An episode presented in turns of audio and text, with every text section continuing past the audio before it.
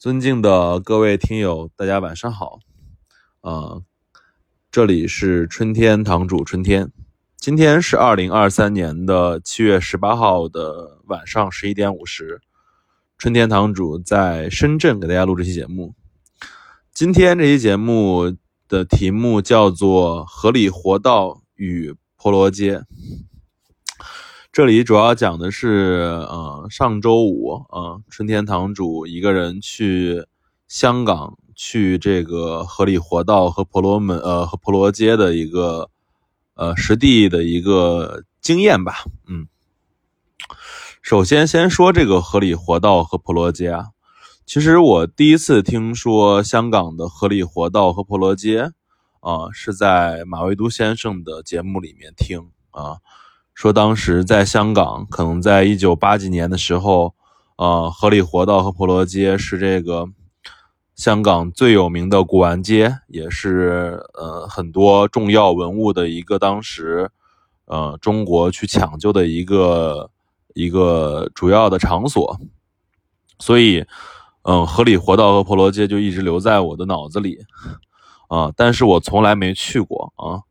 因为其实我已经在深圳生活十年了，我自己去香港的次数都非常非常少，因为我自己觉得，嗯，香港并不是一个特别好玩的地方，因为它的物价呀，它的地方又比较小呀，对啊，所以我就不愿意去。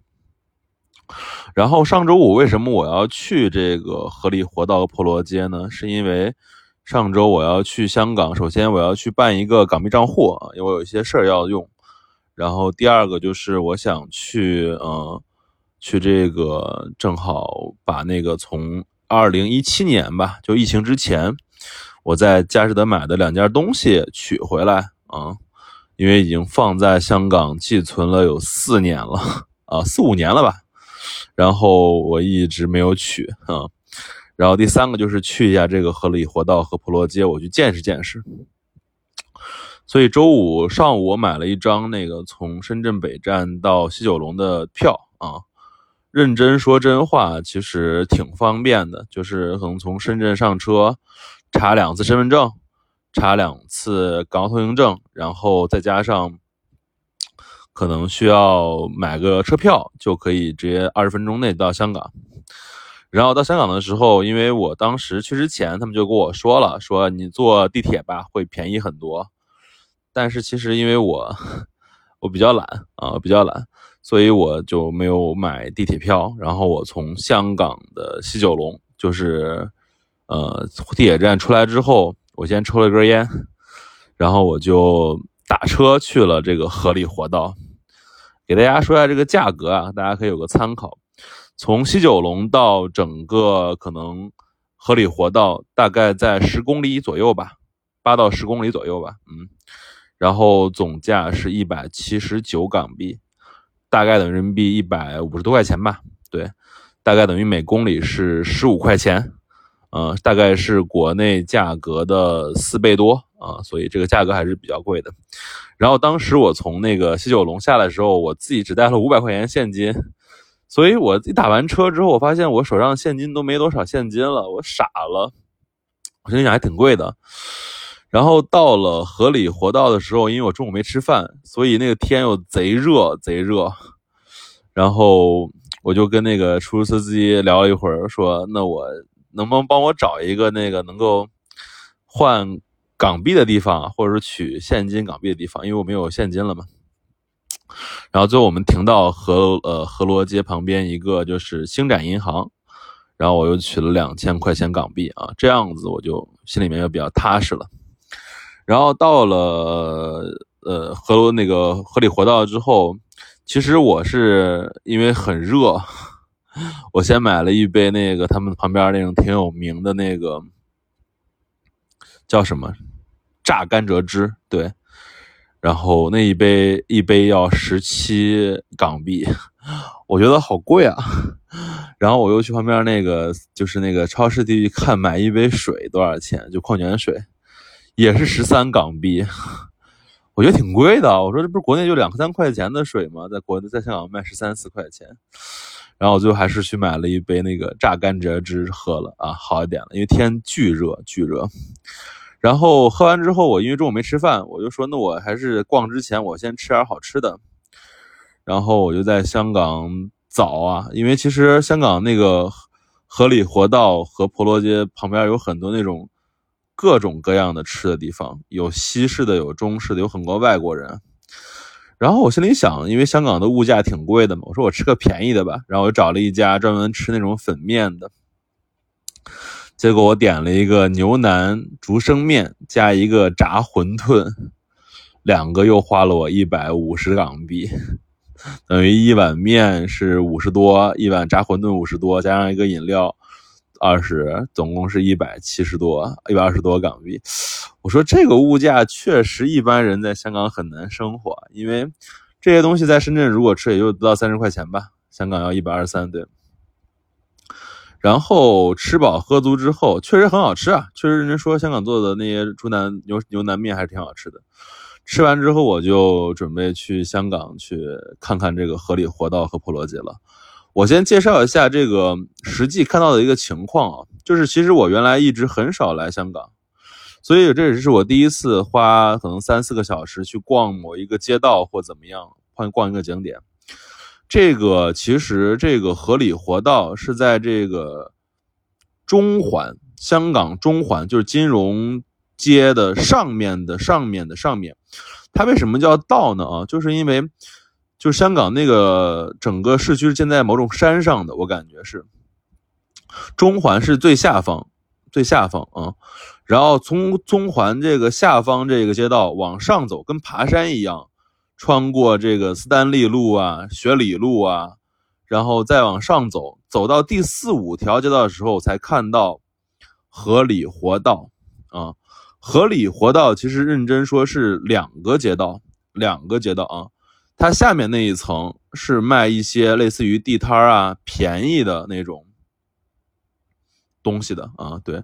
然后上面一层是卖那种就是精品店、高级点东西的，大概是两条道。然后两条道大概都是有差不多八百到一千米长吧，每条道大概都有可能有左右加起来两个街道旁边应该是有七十到六十个店。对，所以呃，合理活道的上下两层加起来总共就不到一百个店，对，是这么个情况。然后我先逛的是下方这个合理活道下方这个类似于就是卖旧货、低端东西的这个小街道，其实认真说很差啊，在这个街道上认真说我什么都没看到啊，就是因为都是旧货嘛，然后卖那些旧 CD 呀、旧火车票啊、旧台灯什么的。我觉得，然后有一家店是卖外销瓷，我进去看了一眼，但是我感觉真的东西也不多，所以我就出来了。嗯，所以在河里活道的下面这条街道，就是便宜的这条街道，我基本上就是走马观花。但是认真说，可以说除了外国那些带着照相机的那种拍摄者，真正的游客非常的少，很少，基本没有。当然也可能是因为我是。周五下午两三点钟去的嘛，所以肯定也很热，反正去的人非常非常少。逛完下面这个道，其实我内心是比较失望的呀。然后我找了一个厕所，这里我就要吐槽了，就是因为，啊，真的香港找一个厕所非常难。我其实当时就问，问这个，因为我有点尿急，我说，呃，你能告诉一下哪里有厕所吗？就问那个旁边的香港人，香港人就怎么说吧，很傲慢说，你说什么？我说哪有厕所？他说什么是厕所？我说 W C washroom。他说哦 washroom，你要去 washroom 要去这个街的尽头下面的那个厕所去。我当时听的其实挺不舒服的，因为我感觉他就是有意在刁难你。对，然后我去了那个街，就是河里活道最最旁边的一个厕所，发现那边在施工。但我一尿很急了，然后我没办法，我又从河里活到这个下方这个。街道往下走，走到这个中环的这个地铁站旁边，上了一个厕所，然后我又又在爬山上来。对，上来的时候我就开始逛上面这个河里活道上面这个上面这个道了。其实河里活道和婆罗街其实认真说是并在一起的，就是河里活道上的婆罗街，呃，婆婆罗街这么说是比较合理的。因为它那个那个道叫合理活道，它那个街叫做婆罗街，其实两个是一家的，就在基本上是一层。对。然后在这个合理活道和婆罗街上走的时候，就在上面走的时候，我就感觉到其实。香港的就是这个古董的文化还是蛮深的，因为我逛这些老店的时候，感觉到他们起码都起码有四十年以上历史了。这个店和我在中国其他商场逛的这种店完全不一样，因为他们确实时间很长，有很多我记得的名字啊，我可以说几个，就经常我们在拍卖图录上看到的名字，比如说明城馆，比如说吉古堂，比如说奥古堂啊，这些名字其实经常在。国内现在一些拍卖会展上能看到这些名字，但他们就存在在这个合力活到婆罗街上，对。然后这讲几个故事吧。第一个故事就是明城馆的故事。其实明城馆是这个上面所有的古玩店里面，我自己觉得我最想去的，因为它的名气很大。明城馆的老板应该叫黄少棠，对，他是嗯，主要做，应该是现在和国内合作较多的一个香港的古玩店主吧，对。然后他藏在这个婆罗街的二楼二层，他在藏在一个很小的一个铺面的上面，有个电梯，上面写了三个字，叫做“明城馆二 F”，就去二楼。我摁上去之后，他那个门是锁的，然后写很写的是如果没有预约就不要敲门，对，就很装逼吧，有点装逼。但是我还是敲了门，没人应，然后我就摁了门铃，门铃来出来了一个女的，我说。我说我能参观一下明城馆吗？因为很有名，我也很崇拜这个黄少堂。他说没什么好参观的，什么都没有，就把我拒之门外了。但其实我能看到它里面是，它是有一个呃罗店的屏风，加上有呃康熙五彩的两个屏风在桌子上，对，所以肯定是有东西的，人家不让你看，对而已。从明城馆出来之后，我内心是有点受挫的。我说这个也太装逼了吧，因为其实国内。各个拍卖会啊，或者怎么样，咱们去也没有说这个态度的是吧？当然，我觉得东西也没有说好到那个份儿上，是吧？是不是？因为其实我觉得，嗯，也就那么回事儿吧。啊，对。但是我很想去，但是人家没让咱去。然后我就往下走呗。然后我，我再说说感觉吧。就这次，其实我去香港的古玩店，我认真逛的就逛了一家。为啥？因为我觉得门槛真的太高了，因为他们那个门，所有的门都是锁着的的，它跟国内很不一样。国内所有的古玩店，它的门都是能够直接推开的，你知道吧？而香港这个合理活道婆罗街上的这个店，全部都是，就是你要摁门铃或者敲门才能进去的，这个门槛就极高，你知道吧？就是让人觉得，哇的，怎么这么？不可思议呢，这么这么门槛，这么消费门槛怎么这么高啊？其实我当然也没想消费啊，所以在这个合理活道上，我就看了有一家，嗯，叫做呃世贤堂，对，它是我觉得还挺不错的，认真说，因为它的那个是在合理活道上街最左侧吧，是一个两个老人开的，呃，他一夫妻开的店，对。然后我是敲门进去的，所以我就说很麻烦，因为他那个门不是像国内那种推门就进，上去就能看的，他们都是要敲门，然后要摁门铃，就觉得门槛很高。进去之后，然后他因为我背了一个包，黑色的包，他们就很紧张，说我要干嘛？我说没事我说我是来看东西的。他说那你把包放在那个桌子上吧，他们以为我是抢劫的，是不是？我说没事没事我就把包就放在了他们桌子上，然后走过去看。看了几件东西呢？第一个先看了一个那个，应该是清中晚期窑红釉、钧窑红釉的这样的一个瓶子，我挺喜欢，十六厘米左右高。这瓶子人家说在国内卖卖不超不了七千块钱，我说多少钱啊？他说两万五千港币。我听完就傻了，我说这不是他妈的国内三四倍价格吗？离谱离谱啊！我没吭声。然后我又看，嗯，我又看到那个。看了一会儿，反正这个他们进去之后，他左边是卖的是瓷器，明清瓷器啊，右边卖的是书画，书画我都没有看，因为我感觉我书画也不是特别精通嘛，就看看瓷器呗。看完红瓶子之后，我又看看了一会儿，又让我稍微想想啊，然后我就往里面看了，因为东西不是特别特别的摆得清楚，他是我进去之后发现他们在他们那个厨房里面还摆了瓷器啊。所以我走到最里面的时候，发现他们还在那有两碗面，两碗面认真说是白面哦，一点菜都不带有的。我就说说你怎么连肉也不吃啊？他们说不吃。然后在里面我看了几样东西吧，第一个是一对儿清乾隆铜胎画珐琅的烛台啊，其实不是乾隆的。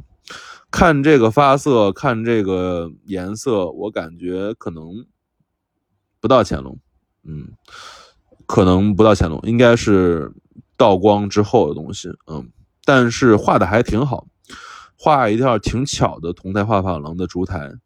我说多少钱啊？他说我看下价码，然后告诉我说四万八，嗯。其实这套东西如果在国内卖，超过不了一万七啊，超过不了一万七，因为铜胎画珐琅本来就很难卖，即使你是清中期的，国内超过不了两万，我感觉。然后这边就卖四万八港币，我也没吭声。然后往下看，看到一个我比较喜欢的，是一个淡青釉，应该是青釉或者说是淡青釉的吧，盘子，盘子旁边它正好贴了一张图，叫双照楼啊。双照楼其实是应该是民国吧，啊，民国的一个堂口的名字啊，就跟关旭、关窑可能那时候差不多，我忘了是汪精卫还是谁，反正蒋介石，反正是一个堂口。因为我记得国内去年在这个各种拍卖都拍过双那个双照楼的一些碗啊什么的。我是盘多少钱？因为我记得当时国内是卖可能两万七一对碗，一万三左右一对碗一个碗吧。他说三万五，所以问到这的时候，我就感觉到已经没什么可聊的了，你知道因为我本来去香港就觉得这个消费水平就很高，结果在古玩店又觉得门槛很高，之后又在这问价格，觉得问价格也非常高，觉得就很无语。我就说太贵了，买不了。我说这东西如果放在北京卖，也最多就卖两万，嗯，最多卖两万，确实是这样的，就是个盘子嘛，嗯。他们没吭声，他们说那个我们这儿做生意大概不是卖给国人的，中国人的。对，听这话，反正我就是不是很舒服吧，因为他们觉得自己不是中国人呗，是不是？他们肯定想卖的是外国人了。然后我就没吭声，我就拿着包走了。对，所以基本上这就是我这次去香港婆罗街和这个合理活道的感受吧。就是其实认真说啊。确实存在非常多的名店啊，因为我看到，呃，翟建民的永宝斋，然后看了那些，呃，外国的一些，应该是外国一些古董商的一些精品的一些商店，但那些都进进不去，因为他需要预约或者是敲门，对，很麻烦的。然后逛了么一两家店，那好东西认真说有，但是价格都是国内的两三倍，所以没法买。所以这次逛完之后，我觉得整个香港在可能疫情之后吧，就是还是比较吊毙的啊，就是而且这物价、服务态度都上不来，应该来说是很难再占据中国古董市场的前端了，因为确实没必要，因为。你的物价这么贵，你的东西这么贵，然后我们去那儿消费没有意义的。国内在地皮上买它不香吗？对吧？所以我下周可能下期会讲我又捡漏的事儿。但是这次去香港，我的体验不是特别好，但是也就算圆了一个梦啊，知道了什么叫合理活道，什么叫做婆罗街，好吧？物件开门不解释，春天堂藏词。